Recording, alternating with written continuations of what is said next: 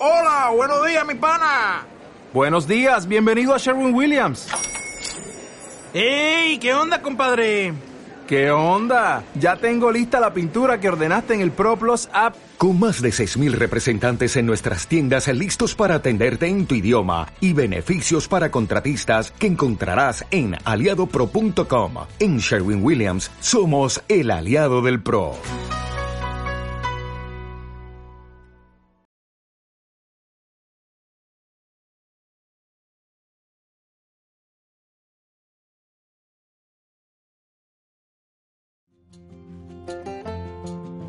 La vida y su significado es un espacio para que te conozcas mejor a ti mismo, a través de herramientas que te darán claridad interna y una mejor calidad de vida. Sean todos bienvenidos, yo soy Carmelina.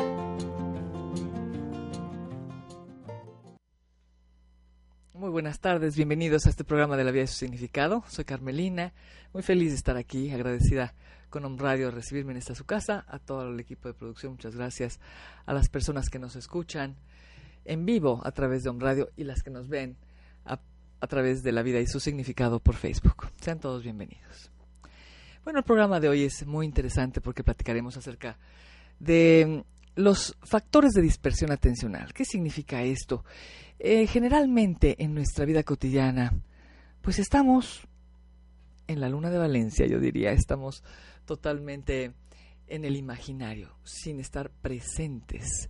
Así vamos por la vida de los seres humanos. Pero antes de entrar en contexto con todos estos tres factores de dispersión atencional, me gustaría poner a las personas, eh, dar una introducción acerca de lo que es el imaginario. El imaginario, en el modelo de semiología de la vida cotidiana, le llamamos este estado donde eh, no existe opción, existe reacción. Los seres humanos reaccionamos cuando estamos en el, imaginario. Eh, es cuando se, nos encontramos en la loca de la casa, decía Santa Teresa de Ávila, así le llamaba ella. Otros le dicen, estamos en la luna de Valencia, o estamos completamente dispersos, no estamos presentes. En este espacio del imaginario, generalmente nuestra mente está duro y dale, duro y dale, tenemos una cantidad de pensamientos eh, en, todo momento, eh, pensamientos que vienen a partir muchas veces de nuestras creencias, de nuestros valores, de la forma en la que fuimos educados, con esta influencia que vamos repitiendo de generación en generación, condicionamientos que vienen de la familia, de la escuela y de la sociedad, afectados por la moda, por la cultura.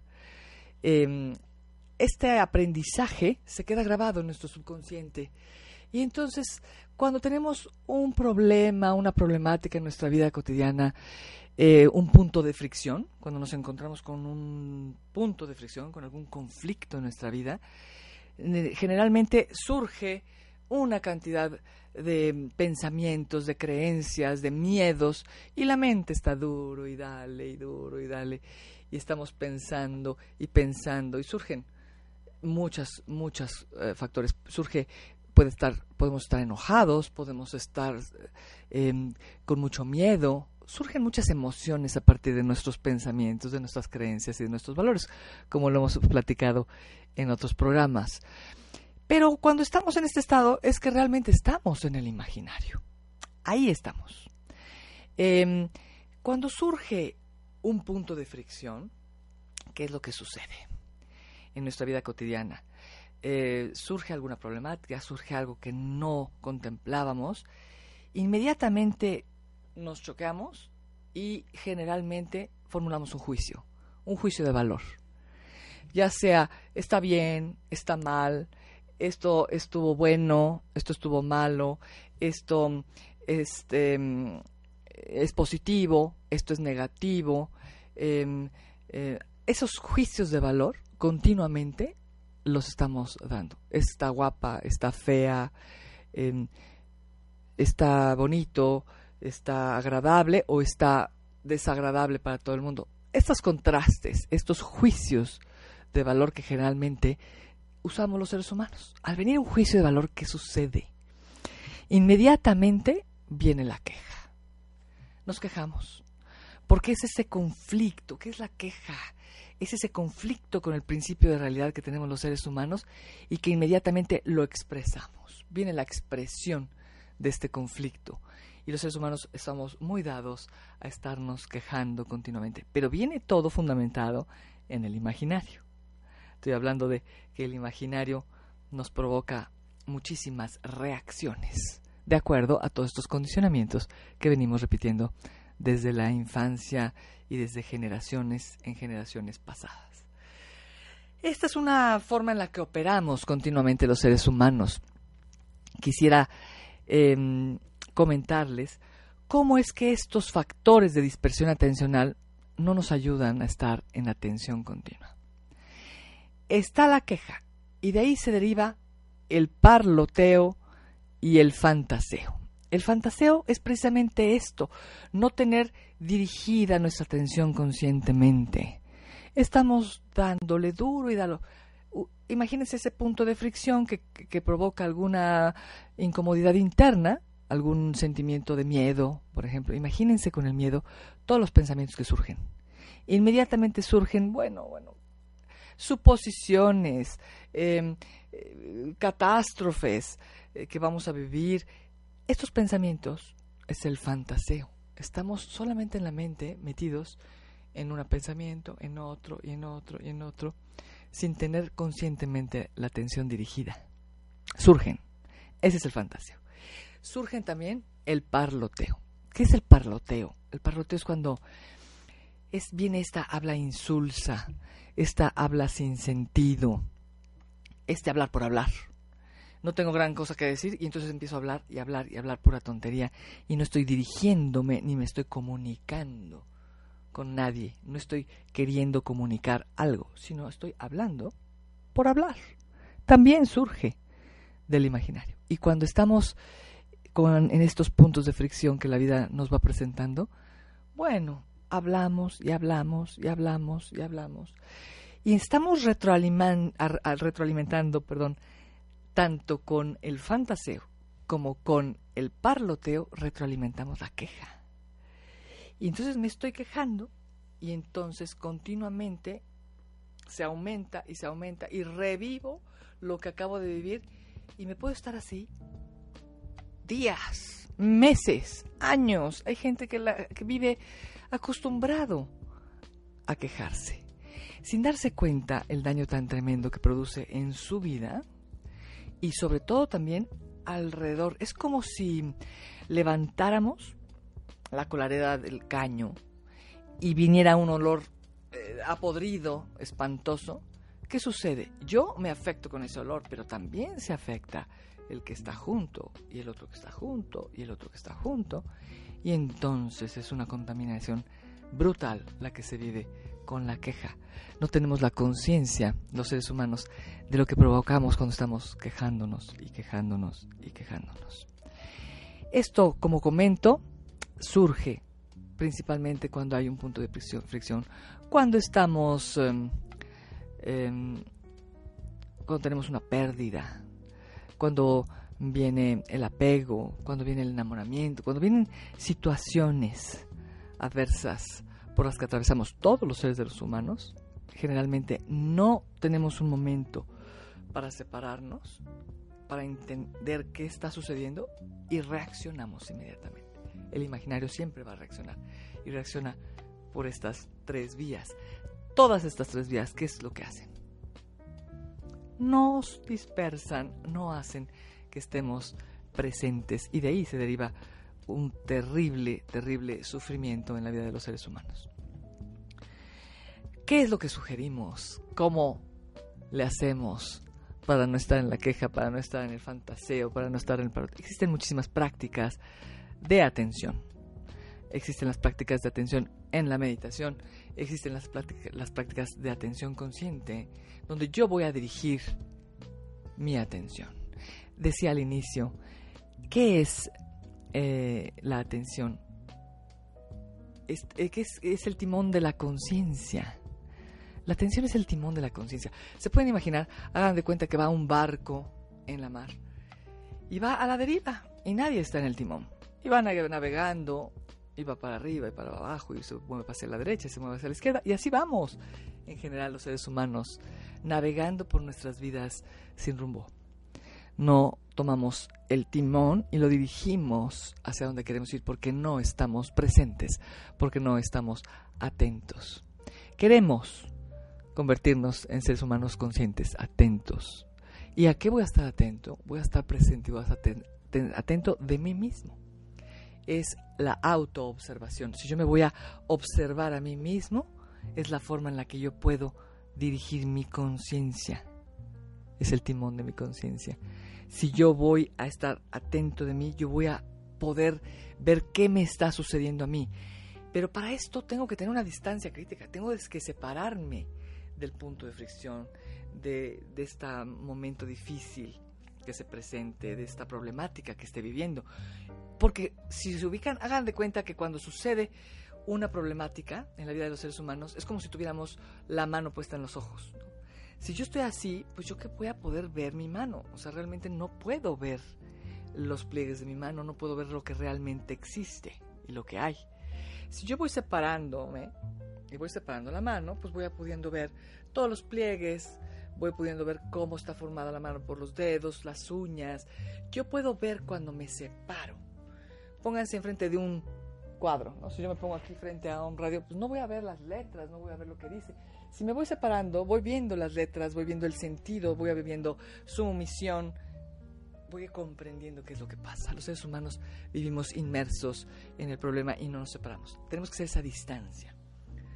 Poner esa distancia, separarnos y al podernos separar, ¿qué hago? Me observo a mí misma. Entonces voy a poder ver si estoy actuando de acuerdo a mis pensamientos, al fantaseo, estoy hablando por hablar y me estoy quejando y estoy reaccionando ante un hecho de la vida o estoy en el presente, estoy en mi yo observante, en donde me encuentro, a partir de dónde actuamos los seres humanos en la vida cotidiana. Es un tema muy interesante. Quiero ahondar en él, en la vida cotidiana, con una amiga, compañera semióloga que se llama Blanca Montero. La tengo como invitada especial. Vamos a un corte comercial y se las presento. Sígueme en Facebook a través de la vida y su significado. En un momento regresamos.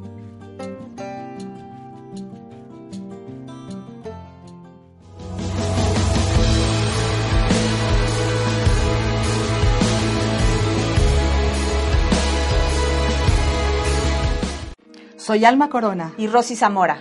Te invitamos a que nos sigas todos los lunes a las 4 de la tarde, horario de México, en nuestro programa El Faro Radio, Luz a través del sonido. Los mitos, las leyendas, los símbolos, las historias no son solo recursos para acompañar a dormir a los niños, sino para despertar a los adultos. Síguenos en nuestra página de Facebook Espíritu Creativo. Te esperamos. ¿Has oído hablar sobre el factor de transferencia? Te quiero invitar a mi nuevo programa, Factor 1, todos los lunes a las 9 de la mañana por Home Radio. En él resolverás todas las dudas sobre esta herramienta terapéutica que te ayudará a mejorar tu salud y tu calidad de vida. Recuerda, todos los lunes a las 9 de la mañana por Home Radio.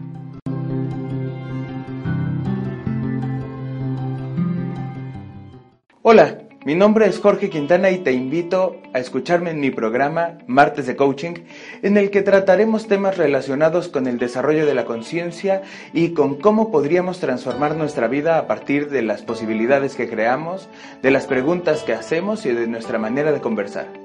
Nuestro programa será transmitido todos los martes a las 11 de la mañana a través de Home Radio. Sígueme en Facebook como Jorge Quintana Coach. Te espero.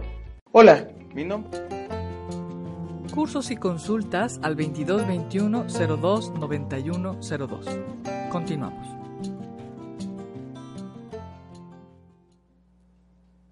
Ya estamos aquí de regreso con mi amiga queridísima Blanca Montero. Maranquita, muchas gracias por estar aquí. Gracias a ti, Carmelina. Gracias por venir. Platica al auditorio quién es Blanca. ¿A qué te dedicas, Blanca?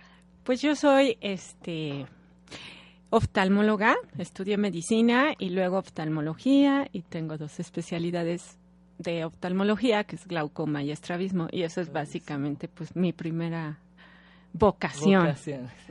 y luego, bueno, pues este otros roles, pues estoy casada y tengo hijas, dos hijas ya adolescentes y así.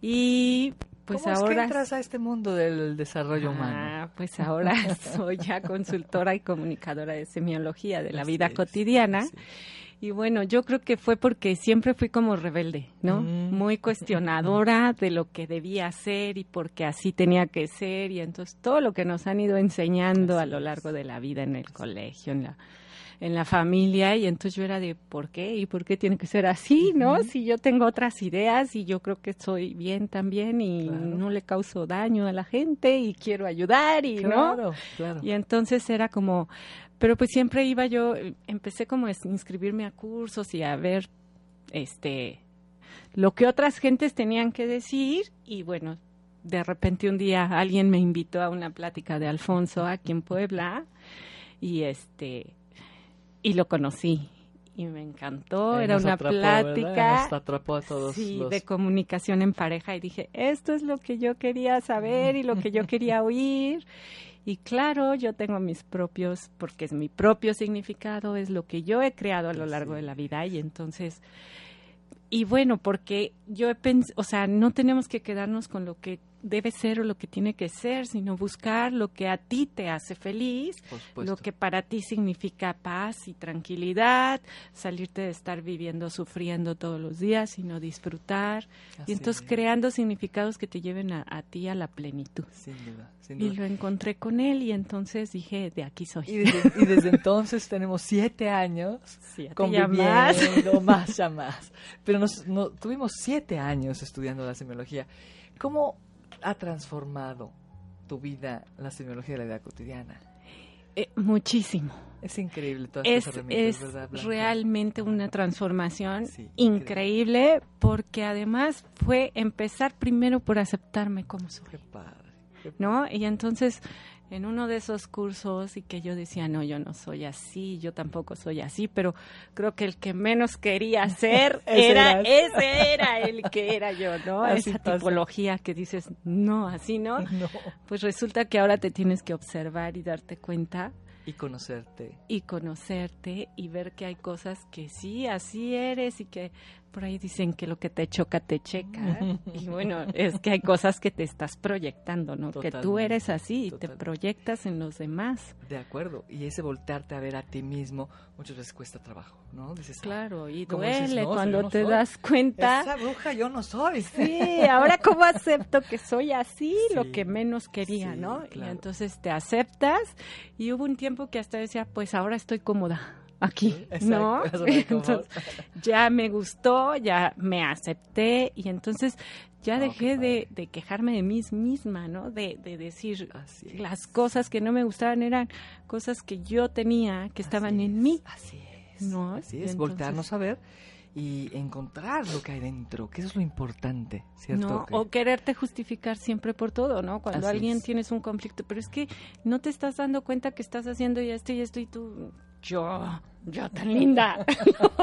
claro que no, pero, Pero cuando ¿cómo lo aceptas y te dejas de justificar ante los demás, porque generalmente lo que hacemos es que todos los demás, todo el exterior es el culpable de tu forma de ser. Así y realmente, es, pues es que es el significado que le estás dando al exterior lo que no te deja hacer. sin duda. ¿no? Y la vida es actúa en consecuencia, ¿cierto? De- de, nosotros, de claro, acuerdo como claro. nosotros somos, estamos, nos pensamos, nos percibimos y demás, es como vamos creando nuestra vida. Así es, así como nos vamos percibiendo es como vamos creando esos vínculos de relación con los demás Así y es. con la realidad que nos rodea. Así es. Entonces tu vida se fue transformando Sí, enormemente digo, a partir de ahí te voy a decir cuenta. ya soy la No.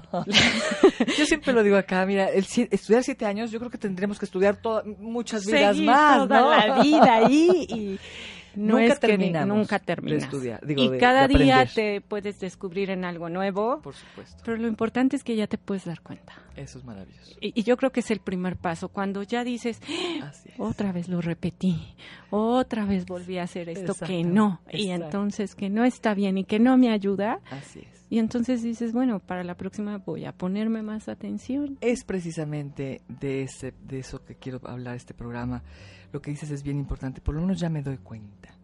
Iniciamos dándonos cuenta de cómo estamos actuando, de qué está pasando en nuestra vida y entonces empieza a venir la transformación inmediatamente. Al darnos cuenta, al hacer conciencia de lo que está pasándome a mí, es cuando se va transformando mi vida, ¿cierto? Claro, sí. Y platicaba yo, este, Blanca, en el- la introducción que di, todo este tema de la falta de presencia en la vida de los seres humanos, ¿cierto? Vamos por la vida corriendo como caballos desbocados. Yo así, Sí. yo así me logro ver, ¿no? Sí. a mí misma.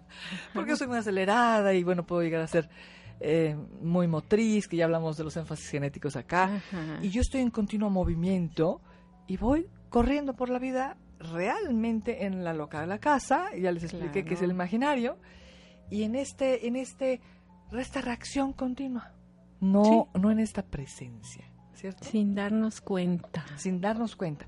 Entonces, ¿qué sucede cuando pasa esto? Estamos en el imaginario, cuando tenemos un punto de fricción, vienen los juicios y viene la queja. Estos factores de dispersión atencional, porque decía yo, bueno, ¿qué sucede que no podemos estar presentes en la vida de los seres humanos? La mayoría vamos así, Así. por la vida. Sí. No nos damos cuenta de nada, no vamos en automático. ¿Cuáles son estos factores que no nos ayudan realmente? Ok. Entonces, ¿qué? platícanos, ¿qué es la queja? eh, La queja es esa expresión interna o externa de un conflicto que tienes con tu principio de realidad, Así es. con lo que está pasando alrededor de ti. Y entonces lo puedes estar externando o lo es. puedes vivir para ti, ¿no? Así es. así Y es. entonces es todo el día irte quejando de algo, de algo, y entonces no permites que tu timón de tu conciencia, que es el foco atencional, pues esté presente, porque si me voy quejando, además voy acumulando, ¿no? Así de es. lo que me iba quejando hace rato, pero ahora ya tengo otra queja y es. entonces voy, ¿no? Es como, sí, en un ejemplo tan sencillo como, por ejemplo, el clima, ¿no? Y salimos de la casa y, ay, qué calor hace, pero qué horror, qué calor. Y me subo al coche y ya venía yo pensando a lo mejor que iba a poner un disco porque la tal música quiero oírla, lo pongo, prendo el coche en automático y ahora el aire, pero ya con el aire y entonces me va a dar alergia y entonces me va a dar no sé qué y entonces Es este, increíble. ¿no? Y cuando te das cuenta, además llegaste al lugar a donde ibas sin darte cuenta, Así es. ¿no? Ahí. Manejando en automático. quién sabe cuántos semáforos en rojo te pasaste y quejándote del que viene al lado y de la que viene y de, metiéndote en la vida de y por qué no se arregló en su casa y por qué Es una no como costumbre, ¿cierto, Blanca? quejan de todo. De todo es como una costumbre que vamos, vamos teniendo los seres humanos. Y como dices ahorita del clima, no solamente es si hace calor porque hace calor, si hace frío porque hace frío. si llueve porque llueve, si está nublado porque está nublado.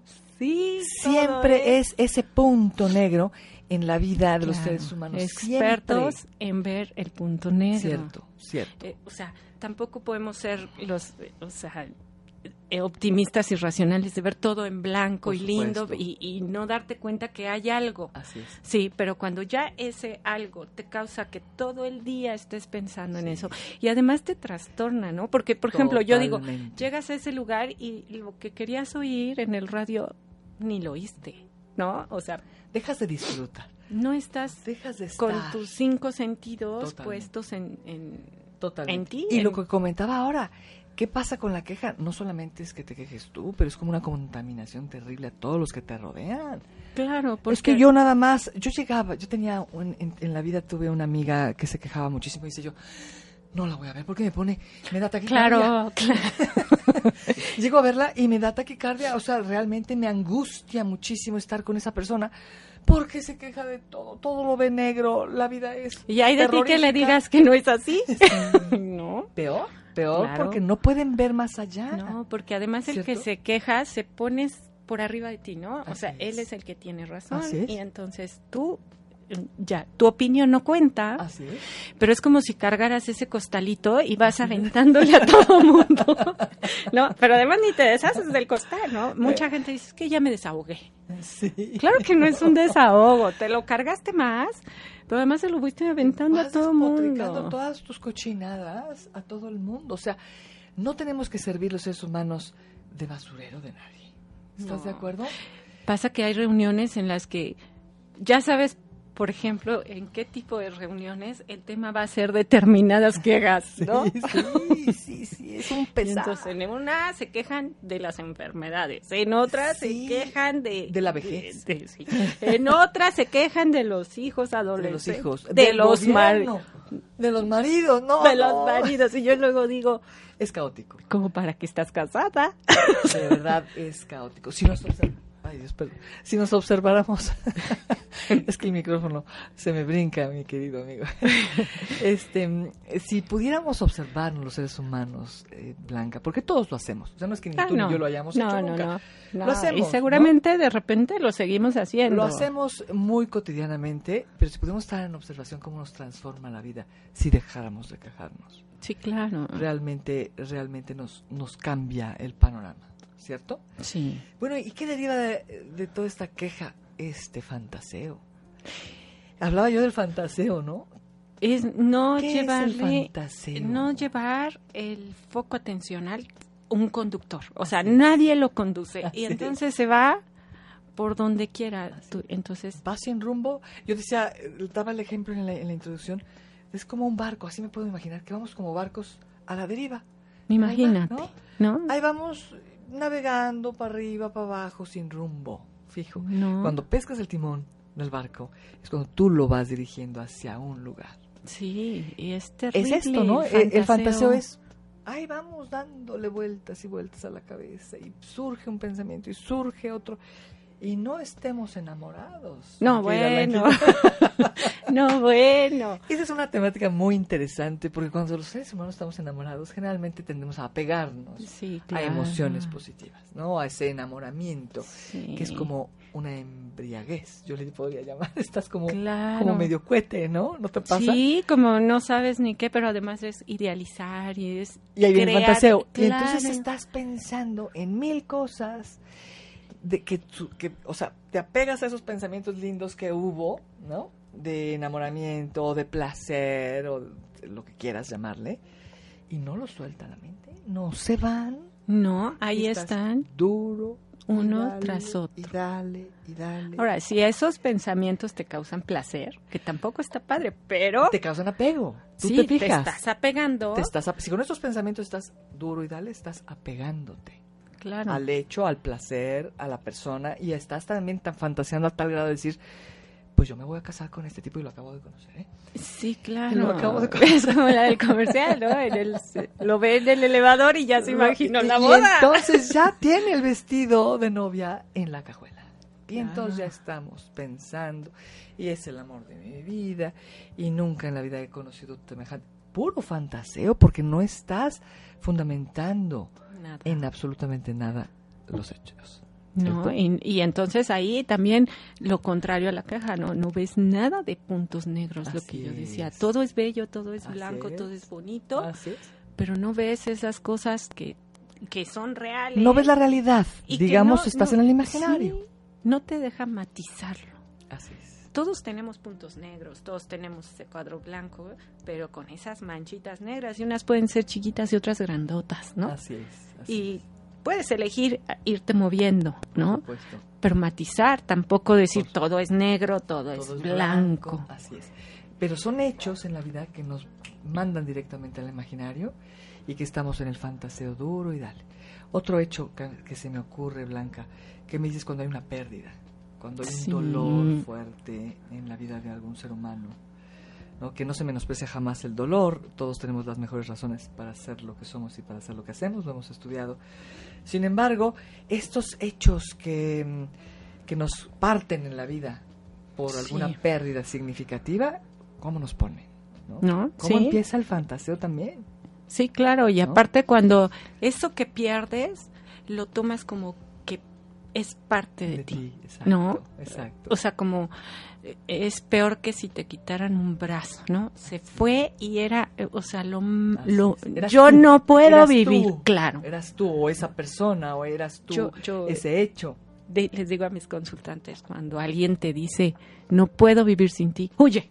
Pero, pero ¿cómo No, vas? vete, porque, porque pegado, realmente porque no es amor. es amor, es apego. Y entonces en el momento en que hay una pérdida, y no estoy hablando ya de muerte, pero sí un, un rompimiento con alguien que estuviste apegado, hablábamos del enamoramiento. Y, Así es.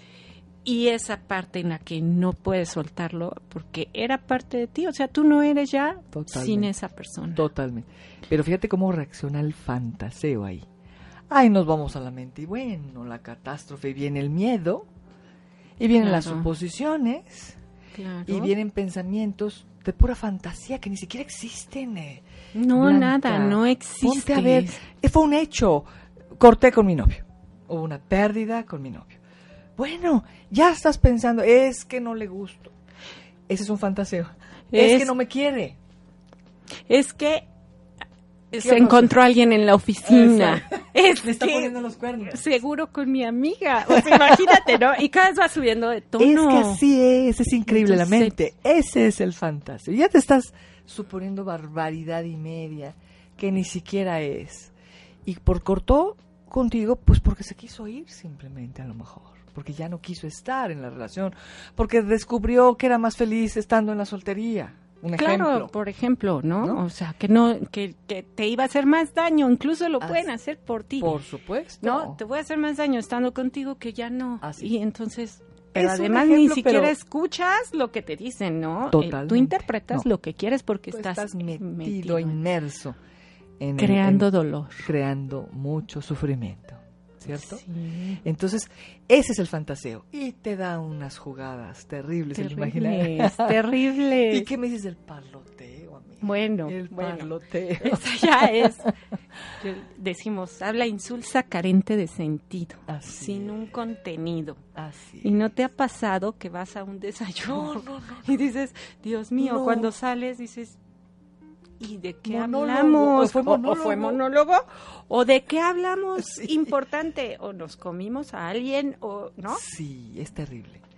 O que dices, ya cállate, por favor, porque me voy a pegar un tiro.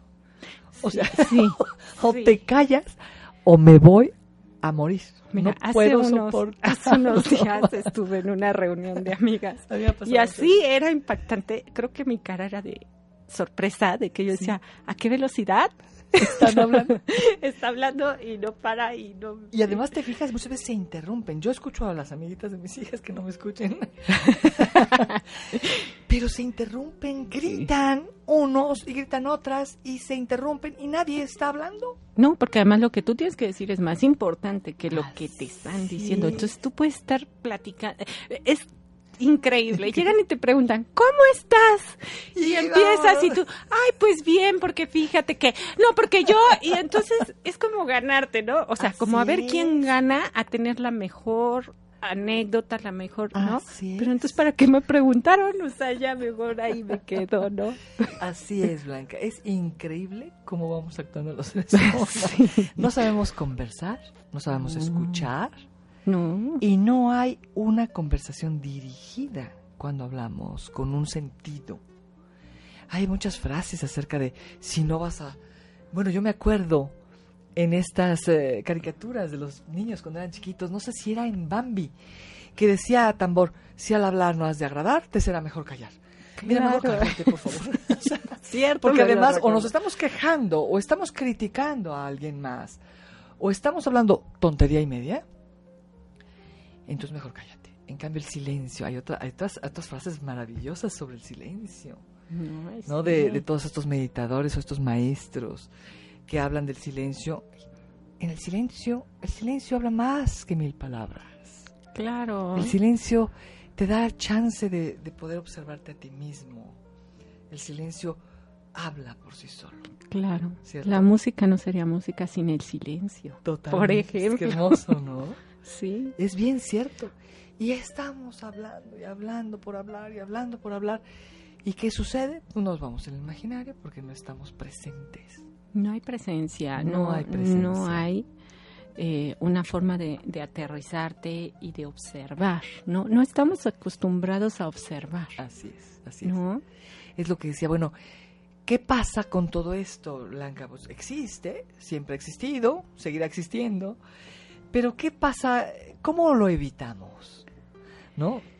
Justamente este, buscando esa parte de la conciencia autorreflexiva, ¿no? Así de poner conciencia de mí, del principio de realidad y lo que está sucediendo en mí, o sea, lo que ese principio de realidad produce en mí. Produce, claro. ¿no? Y son esos tres pasos en los que a fuerza tienes que instalar lo que llamamos la distancia crítica. Exactamente. Y sin eso, pues no, no puedes, ¿no? Sí, y O decir, sea, ¿qué es eso de la distancia crítica? Cuando estamos inmersos en una problemática no podemos ver más allá. ujú, Es como si tuviéramos una venda en los ojos, ¿no? Es como si estuviera yo viendo el cuadro, decía yo aquí, si yo me acerco a ver el cuadro, pues no lo voy a poder ver qué es lo que dice el cuadro, Claro, cuando estás ¿cierto? pegado al árbol, ¿no?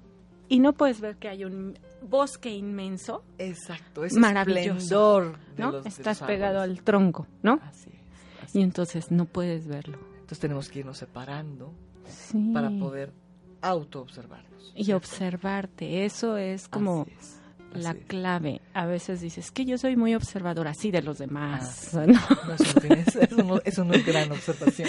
Qué bueno que observes a los demás. Sí, Y- cierto. Pero a veces en las observaciones a los demás pues nos vamos a hacer juicios, pero Cierto. cuando te observas a ti mismo y te estás dando cuenta qué estás qué está sucediendo, esto es tu principio de realidad, eso es lo que está pasando. Así es.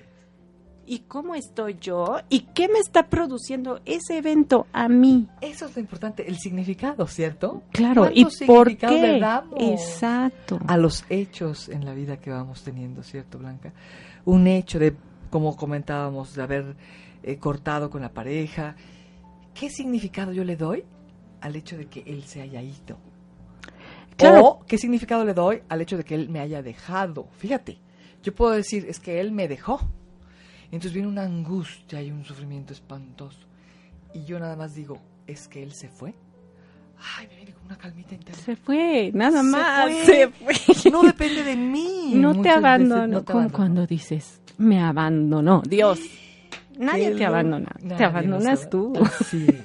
No. Pero es ese significado que nos podemos, donde podemos entrar los seres humanos cuando nos separamos, ¿cierto? Claro. Cuando hacemos esa distancia crítica y esa autoobservación, decir, a ver, ¿qué es lo que me está pasando en este momento?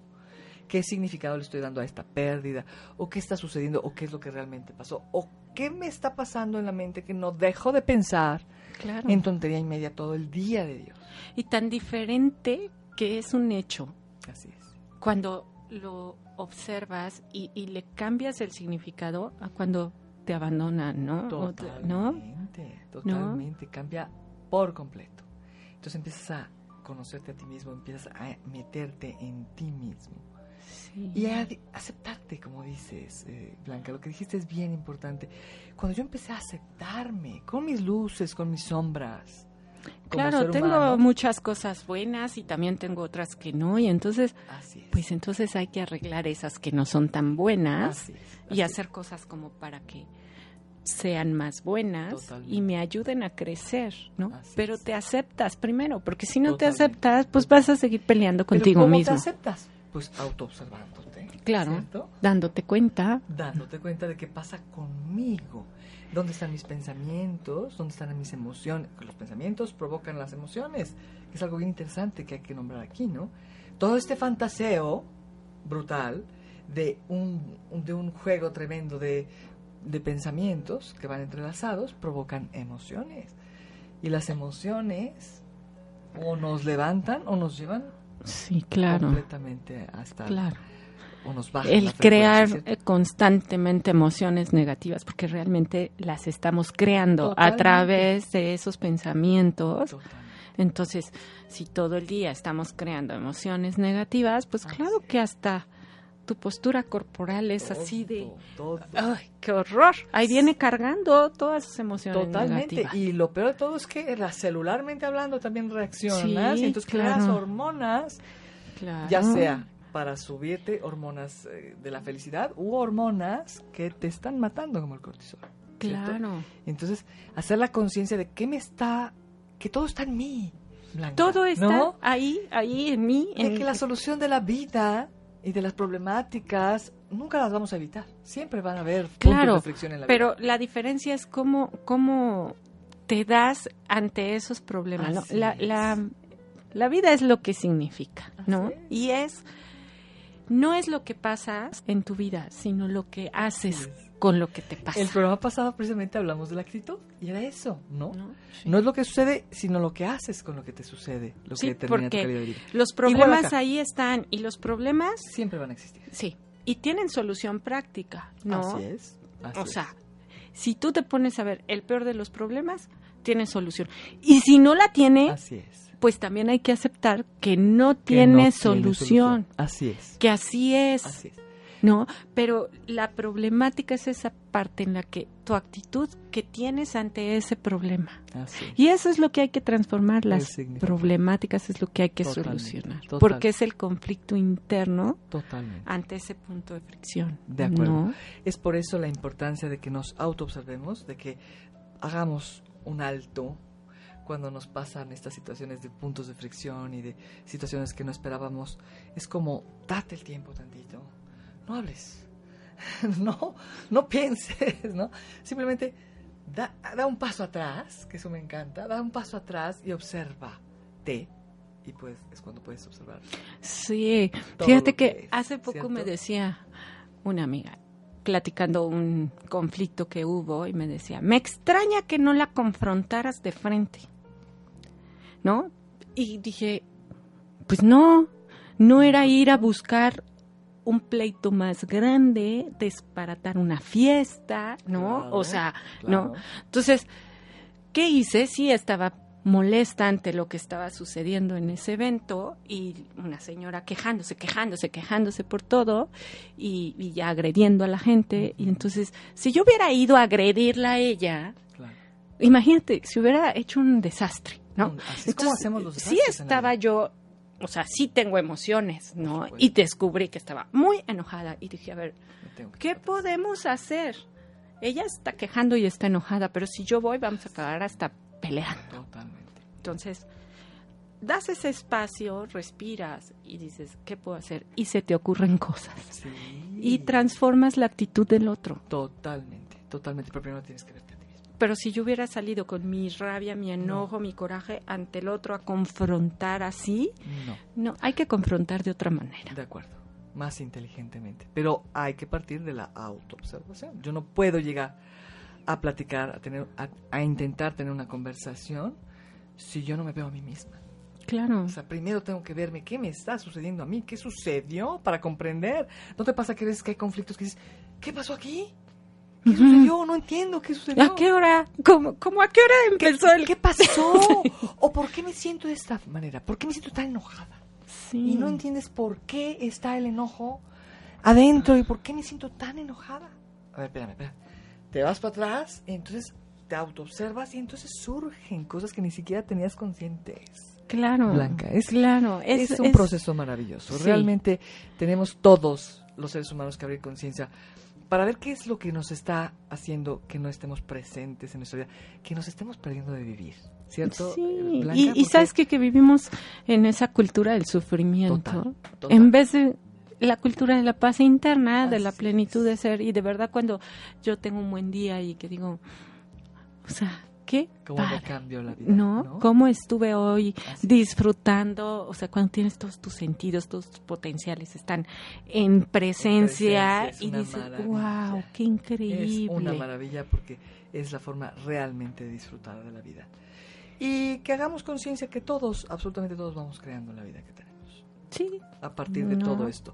¿Cómo estoy dispersándome? ¿Cómo estoy yéndome en mi atención? Ahí están los tres factores de dispersión atencional. La queja, el fantaseo, el parloteo. Es como observarnos en qué momento del día yo voy, me estoy quejando, en qué momento estoy presente o no, o en qué momento estoy hablando de más y demás. ¿no? sí. ¿Qué le dirías? Me encanta estar aquí contigo. A mí también, Carmen. Es muy este, Y- y- ágil y padre. Y me, y me encanta filosofar de todo esto y, compartir sobre todo con tantas personas que les Ay, pueden sí. le puede- les puede aportar algo. Pero se me está acabando el tiempo. Yo necesito, necesito que, que le digas algo a la gente. ¿Qué le podrías decir de acuerdo a tu experiencia, Blanca, de, de vida y experiencia como consultora y como comunicadora en este modelo? Pues primero eso, ¿no? Obsérvate. Sí. Obsérvate primero qué es lo que más haces, ¿no? Y, y, yo, por ejemplo, a mis consultantes de repente les digo, y sí funciona, ¿no? Trae tu tarjetita, le llamamos especular, Así ¿no? es. Y entonces anota, cada vez Sí que te estés quejando, anota, ay, me quejé. Y yo, eh, es, ya me fui al fantaseo, eso es facilísimo. Facilísimo. Y, y estoy hablando de más y ni siquiera algo que sirva o que, que me retroalimente, no, nada, ¿no? Entonces vas anotando en el día cuántas veces. Es sorprendente. Sorprendente. Los primeros días dices, no puede ser, me la pasé en queja o me la pasé fantaseando cosas extrañas, o sea, hay gente que sufre hasta porque no, porque además cada vez que lo que nos quejamos o que fantaseamos de algo. Lo volvemos a vivir. Así es. Y entonces Eso es bien vuelves a vivir bueno esas emociones negativas, ¿no? Eso, eso que estás percibiendo a través del recuerdo, del sueño, ¿no? Es- lo vuelves a vivir. ¿Te fijas cuando pasamos situaciones difíciles, que hayamos vivido X cosa traumática, alguna pérdida, lo que sea? Cada vez que se lo vas contando a tu mamá, a tu papá, a tus hijos, ay, lo sigues reviviendo, es agotador. Pero es porque porque no lo aceptamos. Sí. Entonces, ¿qué, Sí, qué- qué deberíamos de hacer? Es pues cierto. primero aceptar que me quejo y todo el día, ¿no? Así es. Y entonces lo voy Voy a observarme. es- me voy y le voy a apuntar observando. Pero después es pues pues es parte de un proceso de duelo, ¿no? Aceptar. Así es. así Aceptar el problema, la pérdida, lo que está pasando. Lo que estás diciendo es bien importante porque es importante decir que, como dijimos antes, ningún sufrimiento se debe de menospreciar jamás, ¿cierto? Pero hay dolor y hay sufrimiento. El dolor requiere de tener un duelo y un proceso para poderlo em, atravesar. Sí, ¿cierto? por chiquito que sea el evento. Así es, así es. Sí se No. necesita un duelo para que la gente sepa que, por supuesto que existen pérdidas fuertísimas y existe mucho dolor en el corazón. Yo no sí. O más bien decía, ay, eso de que duele el corazón. No, el, corazón duele. El Sí, sí corazón duele, sí duele. Y duele espantoso el corazón muchas veces. Y es un dolor profundísimo del alma que vivimos muchas veces los seres humanos. Hay que procesar un duelo. Claro. Hay que atravesar y tiene sus partes, como dices, hasta llegar a la aceptación y entonces darle la vuelta, ¿no? Sí. Al- y formar una, ¿cómo se llama? Creativa, es una Transformación, transformación creativa. creativa. Cuando ¿cierto? aceptas, estás eh, le das salida a esa emoción, la aceptas primero también, porque a veces no queremos reconocer Así que es. estoy triste, que estoy Así enojado, es. que tengo una frustración. Y lo ideal sería llegar a la tristeza, ¿no? Tristeza es reconocer que hay esa pérdida o que hay ese problema. O dices, como dices, vamos evadiendo el dolor, ¿no? No pasa nada, y no pasa nada. Y sentimos que se nos parte el alma. Y sí hay, hay que Y reconocerlo. vas- y y se necesita un desahogo, como dices, Claro. y una aceptación de lo que existe. A partir de ahí es cuando podemos transformar. Y cuando sacas la emoción y la, la lloras y la, La vomitas, es así nos decía Alfonso. Es que tienes que vomitar, llorar hasta la última gota del dolor que hay. Y interno. entonces ese sí es un desahogo. Es No andar no. quejándote y diciendo, me estoy desahogando. No te estás desahogando, te estás retroalimentando en tu queja. Esto es fantástico lo que estás comentando porque es muy cierto y todos lo hacemos muchísimo. Creemos que nos estamos desahogando con la queja. No es desahogo. El desahogo real es el dejar expre- expresar el dolor profundo que haya internamente No. y procesar un duelo hasta llegar a la aceptación. Porque si no vas montando duelos y duelos y duelos unos tras Sí, otros. sin duda, sin duda. Entonces, que la gente pueda tener esta mm, claridad de poder autoobservarse, procesar el dolor cuando lo haya y ver la facilidad de no irnos tan fácilmente hacia el sufrimiento, ¿cierto, Blanca? Sí, ¿Qué más cierto. les dices? Pues que hay que buscar la forma de estar en paz. De acuerdo. Y entonces, pero la clave está en eso, no autoobservarnos. Cuando veamos que algo te está lastimando, pues ¿por qué te lastimas? Así ¿Y así cuál es el significado? Porque, totalmente, porque el significado es lo que te duele, lo que te hace. totalmente. Y si tú transformas ese significado, pues vas a poder lograr paz y plenitud. Sin duda. Agradezco muchísimo que hayas estado aquí. Ay. Carmelina, Compartir gracias. Con mis amigas queridas es un verdadero placer. Eh, te agradezco muchísimo tu aportación y tu participación. Ay, muchas gracias por pensar en mí. Pronto hacemos otro. Claro que sí. Vamos a con un corte gusto. y regresamos. Gracias. Mi blanquita. Sígueme en Facebook a través de La Vida y su Significado. En un momento regresamos.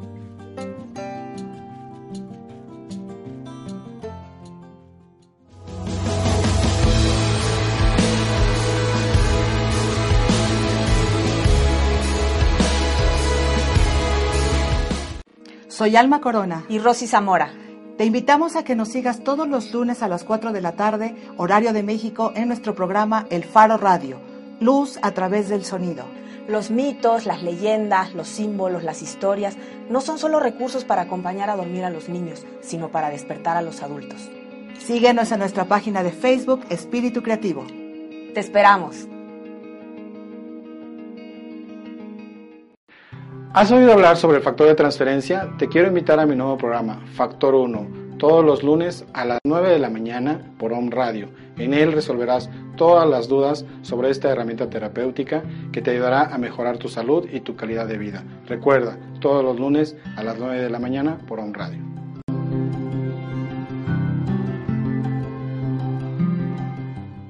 Hola, mi nombre es Jorge Quintana y te invito a escucharme en mi programa Martes de Coaching, en el que trataremos temas relacionados con el desarrollo de la conciencia y con cómo podríamos transformar nuestra vida a partir de las posibilidades que creamos, de las preguntas que hacemos y de nuestra manera de conversar. Nuestro programa será transmitido todos los martes a las 11 de la mañana a través de Home Radio. Sígueme en Facebook como Jorge Quintana Coach. Te espero. Jeg inviterer offentligheden til at lytte til Om Radio. Kontakt.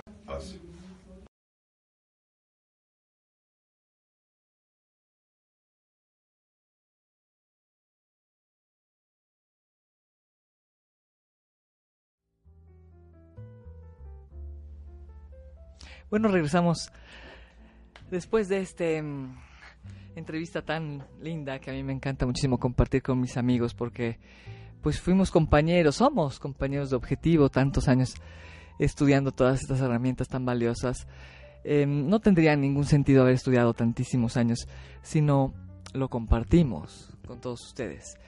Y bueno, me encanta mm, pues todo lo que dijo, es lo que es lo que es realmente es poder ubicarnos en este contexto de cómo vamos reaccionando los seres humanos a partir de los puntos de fricción cuando suceden conflictos en la vida, que eso siempre van a existir, siempre va a haber algo que no queremos que suceda, siempre va a haber un punto de fricción, siempre va a haber algo en la vida de los seres humanos que nos va a afectar. ¿Cómo voy a reaccionar? De mí depende cómo reaccionar. Si voy a reaccionar con el imaginario o si voy a estar en mí, en mi yo observante en alguna ocasión eh, comenté esto que me gusta mucho. Cuando estamos reaccionando, que digo, generalmente estamos en el miedo. Es ese imaginario. Yo te pregunto, ¿cómo andas por la vida? ¿A partir del miedo o del amor? Porque cuando estoy yo en mí misma, cuando yo estoy realmente conmigo misma, cuando estoy en mi yo observante, es cuando estoy en el amor. ¿Cómo vas transitando por la vida a partir de la queja, a partir de los miedos tremendos, a partir de el fantaseo con estos pensamientos continuos, a partir de el parloteo, esta habla insulsa, estas formas de expresar sin comunicar absolutamente nada, en el miedo o vas en la vida transitando a partir del amor, del yo observante, de estar en atención plena y consciente en cada acción que voy realizando en la vida. Te invito a que analices todos los momentos que te quejas durante el día, que analices todos esos momentos de fantaseo, que son miles y millones de momentos durante el día en donde todos estamos. Esos momentos de parloteo donde estás hablando por hablar, sin comunicar, esa habla insulsa, esa automatización del habla, saca esa tarjetita especular que dice mi amiga Blanca, que es maravillosa, son unos ejercicios prácticos de la vida cotidiana. Sácala y apunta. Es que cuántas veces me quejé hoy en el día. Ay, me quejé sin juicio a uno mismo. ¿Por qué no podemos estar con tanto juicio con nosotros mismos? No. es observarnos nada más. Ah, pues ya me quejé aquí, y ya me quejé allá, y ya me quejé en el clima, y me quejé cuando llegué al lugar de trabajo, y ya me quejé con mis hijos, y ya me quejé con mi marido, y ya me quejé del, del gobierno, y ya me quejé de todo. Apúntalo. ¿Y en cuántos momentos del- de la vida o del transcurso del día estás pensando y pensando tontería y media en el imaginario? No estás presente. ¿Y cuántos momentos de la vida, de la, del día, digo, estás parloteando y estás fuera de ti? Apúntalo. Es maravilloso irnos viendo a nosotros mismos, comprendiendo qué está pasando con nosotros, porque es la única forma que vamos a ir transformando nuestra vida. Y bueno, me despido como siempre de este programa de la vida de significado con esta frase. La vida requiere de tomar decisiones conscientes, porque todas, absolutamente todas, nuestras decisiones tienen consecuencias. Tú decides, te invito a que te muevas del lugar para irnos transformando todos. Y creando, sobre todo, una mejor versión de nosotros mismos. Te espero el próximo programa, el viernes a la una por On Radio y en La Vida y su Significado por Facebook. Gracias. Te espero en el siguiente programa de La Vida y su Significado para poder seguir compartiendo herramientas que nos hagan crecer. Sígueme en Instagram como arroba la vida y su significado. Hasta pronto.